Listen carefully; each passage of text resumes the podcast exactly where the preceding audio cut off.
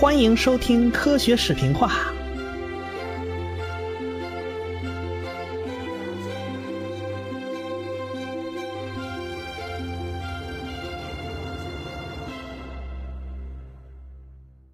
贝克勒尔呢是在一次大会上和庞加莱相遇的，伦琴给庞加莱写了封信，啊，顺着还寄了一张 X 光拍的照片正好赶上法国科学院开会啊。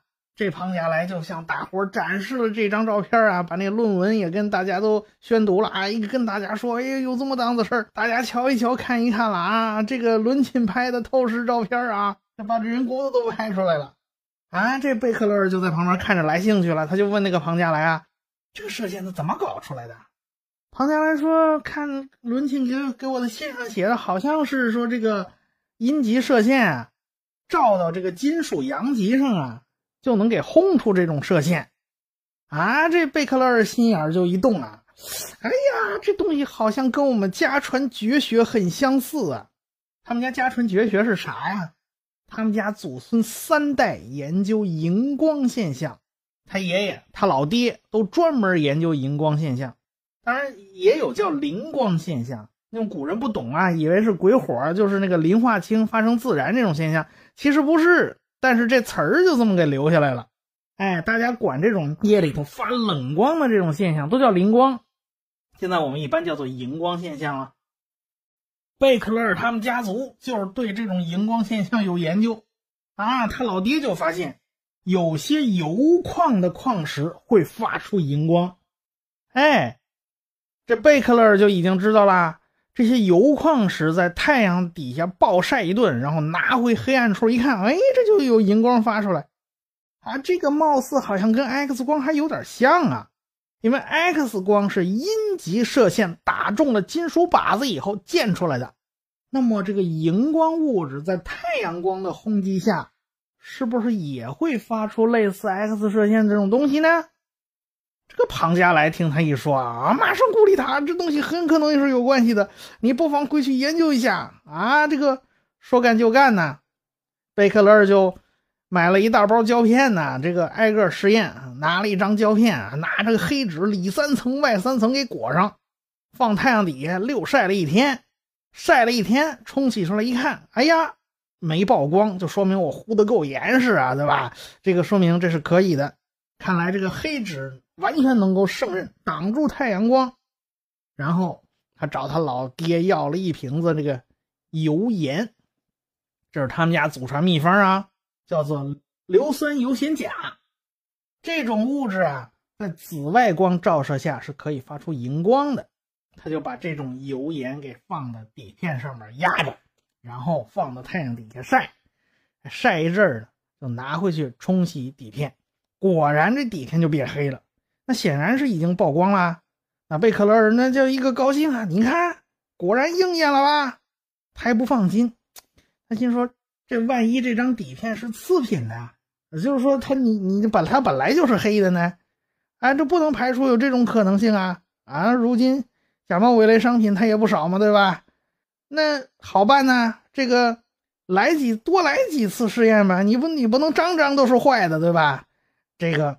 底片拿黑纸包严实，然后上面放了油盐啊。这个为了进一步确认呢，还放了什么打孔的金属板啦、什么硬币啦、钥匙了，反正就诸如此类的东西。哎，放在阳光底下晒一阵子，拿回去一冲洗，果然这底片上出现了什么钥匙啦、硬币啦之类的，都在底片上留影子了。这外边，它在黑纸外边呢，这些这这些个金属的物体，那怎么会把影子留到里边的底片上去了呢？很显然，这种射线透不过金属，但是能透过纸，所以它才留下这种影子了嘛。这跟透视这个道理是一样的嘛。那还有一种可能啊，就是这个化学物质是不是油盐这种渗进了黑纸包啊，或者是你晒的地方？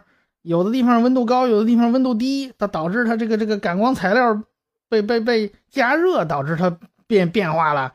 这不行啊，这个这要排除这个可能啊。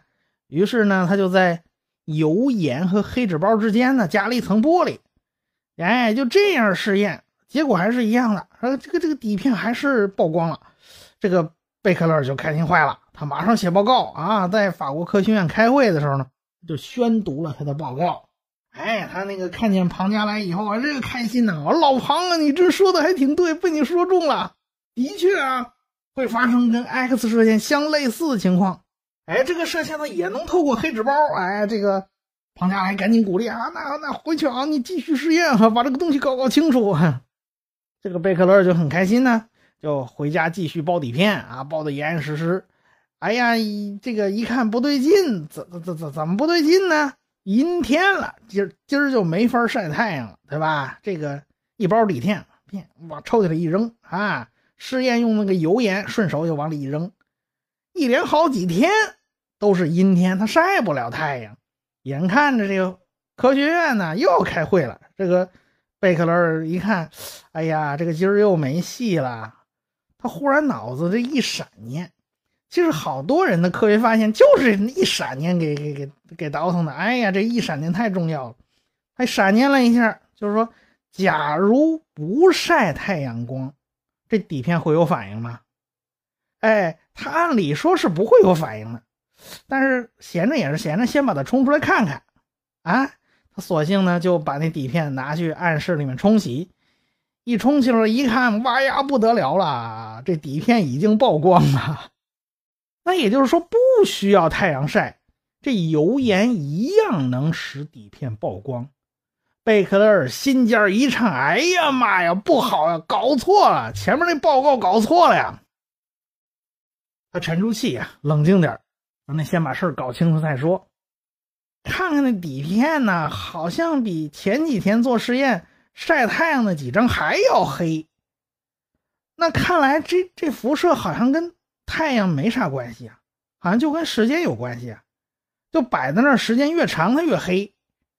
那么是不是自然环境中有啥东西可以激发这个油盐发辐射呢？那不一定是太阳光哦，也可能其他东西哦。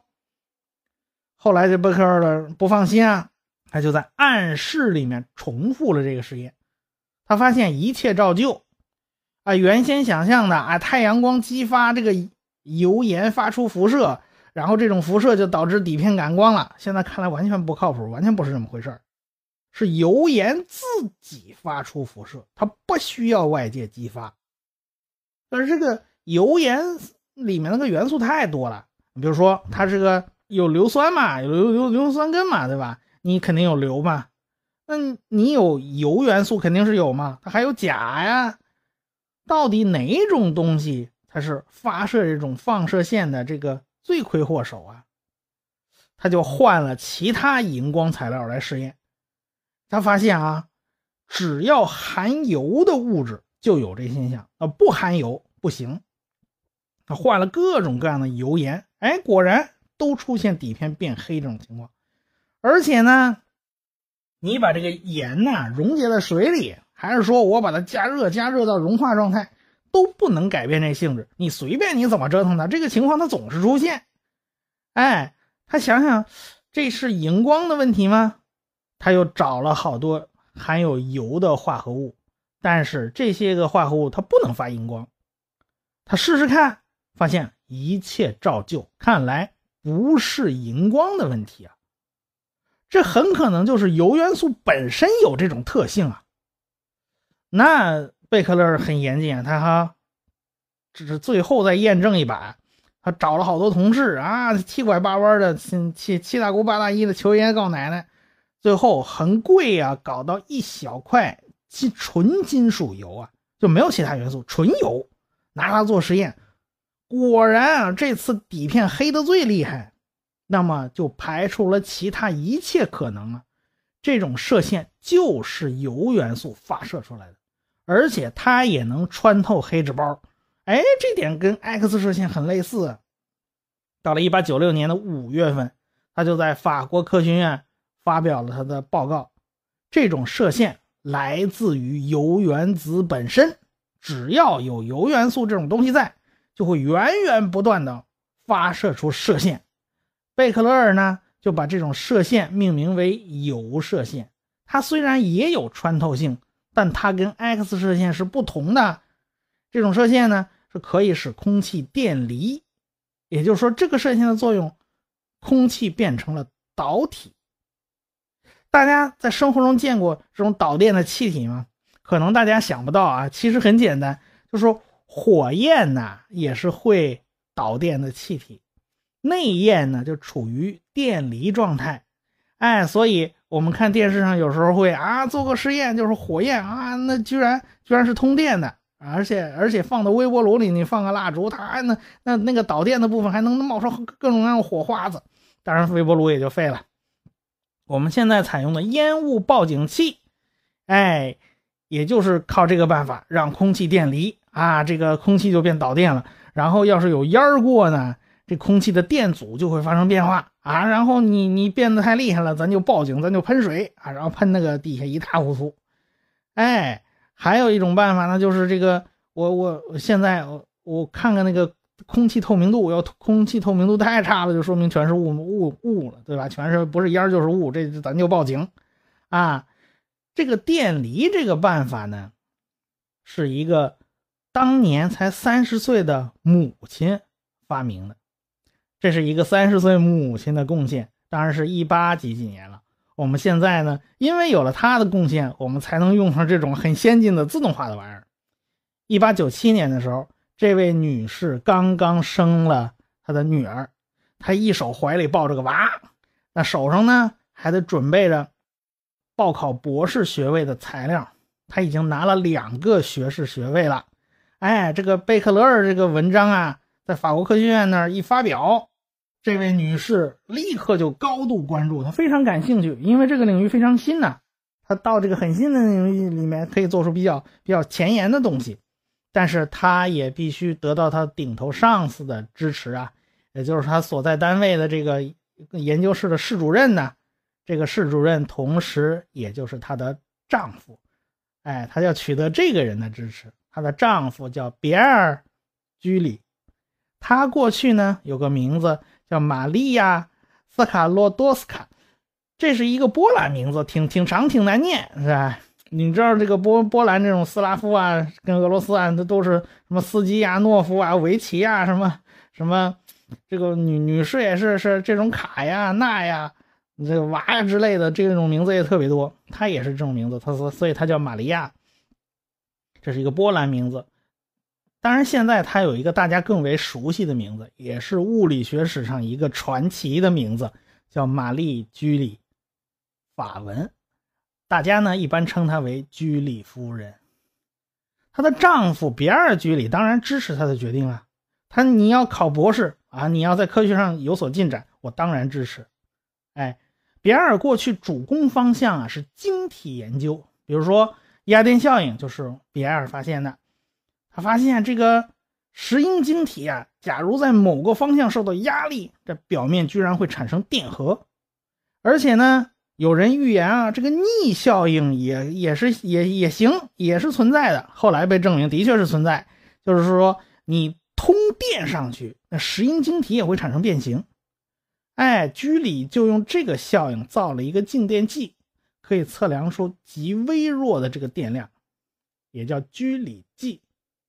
而且呢，它这个晶体啊，磁性这东西，其实我们吸铁石之类的，好像也是跟这个晶体是有关系的。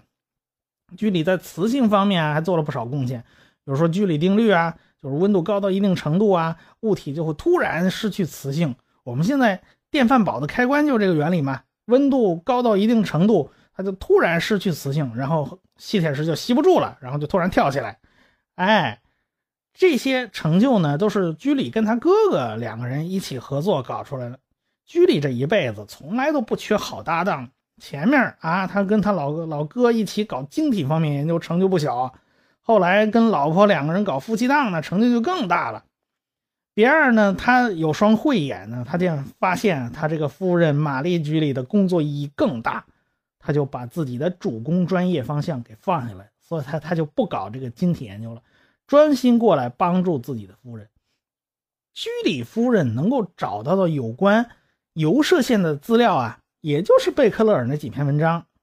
但是他们夫妇俩对这个贝克勒尔的办法很不满意。你想啊，你要是每次测量辐射都拿这个黑纸包着胶片的办法，那太麻烦了啊，你先得按标准称出几克的物质，然后放在黑纸包上，然后拿秒表掐时间。哎呀，这个放在太阳的放这是放了多长时间？然后拿到暗室里面去冲洗底片，然后拿出来看这底片够不够黑啊？这个比那个黑，这个这个不如那个黑，这多麻烦呢！这也没法量化测试，对吧？你凭着肉眼看颜色深浅，这太不靠谱了。那有什么办法可以方便快捷的测量呢？这办法就在眼前呀！因为这种辐射不是可以让空气电离吗？就空气变成导体了。那想办法测量这个空气的放电能力不就行了吗？哎，偏巧她老公比尔居里造出了当时最灵敏的一个静电计，那不刚好吗？居里夫人就造了个仪器啊，里面有个电离室，一个居里计，一个压电石英静电计啊，这这仪器很管用啊。这个居里夫人就测量了铀元素的辐射值，他发现啊，这辐射强度就跟铀元素的量是有关系的，是基本成正比，跟外界没任何关系。你不管你温度高还是温度低，有光照没光照，反正这种特性仿佛就是铀元素自己的特殊秉性。跟其他的一点关系都没有。那居里夫人就寻思开了，就是现在发现的元素有八十种了，你难不成只有铀元素有这特性？那不会吧？那说不定别的元素也有这个本事哦。那想到这儿呢，说干就干呢，这居里夫人就对已知的八十种元素来了个普查。很快他就发现，以前很早以前就已经发现了。有一种元素叫土，它也跟这铀差不多啊，它也会发出射线。那既然这不是铀元素独有的特性，那么显然就不能叫铀射线了，对不对？那居里夫人就给起了个名字叫放射性。那么铀和土呢？那显然就成了最早被发现的放射性元素啊。哎，这这就这就最早被发现了啊！这两个东西是有放射性的，那其他的东西有没有呢？他们俩还不知道。他们俩夫妇那工作单位叫理化学院，是工科院校，它有大量来自各地那种矿石标本呐。他们就开始拿各种各样矿物来检测放射性。他俩就猜谜玩呢，反正不看成分，拿仪器测啊。有放射性的肯定要不含有油，要不含有土；那没有放射性的肯定不含这俩东西。有一次，他们拿了一块矿渣过来一测试，一测不要紧的，这放射性简直强的要爆表啊，远比一般的铀元素和土元素强得多。他俩对看一眼，心心思说：“这这这这这这是怎么回事？这是？”哎，他们俩得出一致结论：啊，这个仪器出毛病了，赶快修修啊！修了半天，修出来结果还是一样。这矿渣还是放射性强的爆表啊！那后来居里夫妇又测了好几十次，二十来次，每次都都不要爆表。这居里夫妇就有点莫名其妙啊，这么强的放射性哪儿来的？要知道啊，居里夫人事先可是把已知的所有元素挨个查了个遍，没有发现有这么强的放射性的元素。那么居里夫人就断定，这种矿渣里面一定有未曾发现的新元素。后来他们发现啊，沥青油矿的放射性比经过提纯的等量的二氧化铀的放射性还高了四倍，这摆明了这不可能是铀元素的放射性一定还有没有发现的新元素。他们估计啊，这种新元素啊，估计含量也不会高嘛，那最多有个百分之一不得了了，要高的话。那前人早就发现了，不会一直拖到现在没人发现吧？啊，他们俩一估计啊，说觉得这个百分之一已经很少了。他们俩俩要知道那真实含量啊，估计哭的心都有了。那百分之一那是太乐观了，真实含量是多少呢？是百万分之一，他们高估了一万倍。沥青铀矿是个非常复杂的混合物，它不是个纯净物。你首先要把里面的各种各样成分分离呀。他们就按照普通的化学方法，把这个沥青铀矿给分解开了，啊，比分成比较单纯的几种成分。那分解开以后，啊，逐个检查放射放射性，他们发现啊，这个不同成分的放射性也有差异。他们觉得，哎，这是麻烦了，这不是一种新元素，而是两种不同的放射性元素。他俩就开始写论文发表这成果呀。这老公比尔就问这个老婆玛丽啊：“这个元素叫啥名字好呢？应该给起个名字呀。”结果这个居里夫人一下就想起了自己的祖国呀，他是波兰人呢，但是他当时他的祖国已经亡国了，他的故乡是被沙皇俄国统治着呢，所以呢，他就为了不忘记他的祖国，而且他觉得这个成果呀，各个国家都会发表，大家都会知道，所以呢，他就给他的这个新元素起了个名字，叫波，也就是波兰的意思。我把这个这个波兰这个国家永远起在一个元素里面，你绕也都绕不开，对吧？到了年底，他们又发表了一篇论文，他们提出沥青铀矿里边应该还有一种新元素，这种新元素被他们命名为镭，镭其实就是放射性的意思。这个镭这玩意儿放射性太强了，而它这简直强的爆表啊！这玩意儿。当时物理学家们看到这篇论文啊，就觉得心想：原来这个发现新元素不需要坛坛罐罐的做实验啊，拿个仪器一测它放射性也行啊。你们两口子真行。不过物理学家们都不表态，毕竟你这个没提出来嘛，你没提炼出来嘛，你这还是推测呀，还是再再等等看吧。等等你们俩把这事儿搞得水落石出，我们再表态啊。化学家可不干了。你俩说发现两种新元素啊？那一不留神你就发现两种新元素，那好啊，原子量是多少啊？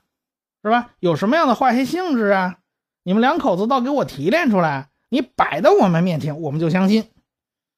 居里夫妇当然不信邪啊，那提炼就提炼，谁谁怕谁呀？这是，结果这一干就是好几年，这就在这几年里边，物理学界又捅出一大堆娄子来。到底是怎么回事呢？咱们下回再说。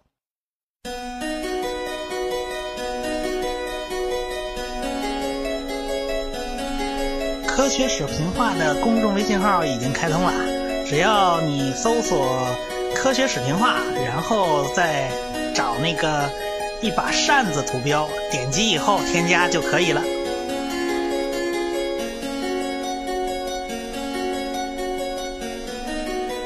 感谢大家的支持与关注。